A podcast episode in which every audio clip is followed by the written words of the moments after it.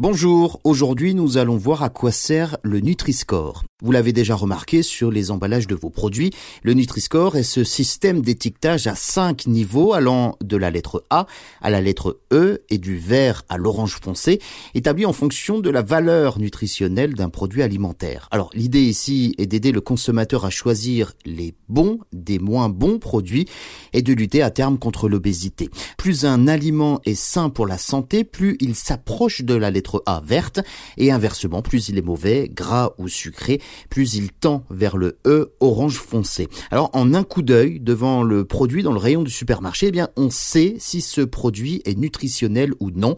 Le Nutri-Score est en place en France depuis 2017 à la demande du ministère des Solidarités et de la Santé et c'est Santé publique France qui a donc créé ce système d'étiquetage nutritionnel. Alors, par qui et comment est attribué le Nutri-Score? La lettre d'un produit est attribuée par l'agence nationale de sécurité sanitaire, l'ANSES, et le Haut Conseil de la santé publique, sur la base d'un score qui prend donc en compte, pour 100 grammes ou bien pour 100 millilitres de produit, la présence des nutriments à favoriser comme les fibres, les protéines, les fruits ou les légumes, mais aussi de ceux qu'il faut limiter, comme le sucre, le sel, les acides gras saturés, et après calcul, eh bien, ce score obtenu par un produit permet de lui attribuer une lettre et une couleur.